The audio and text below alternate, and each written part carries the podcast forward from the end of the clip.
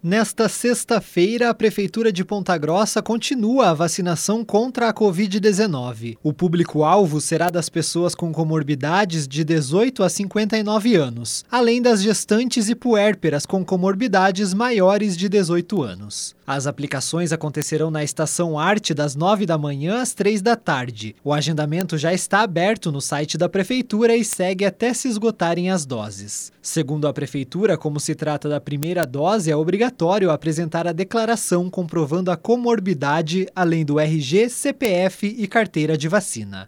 Tailan Jaros, repórter CBN.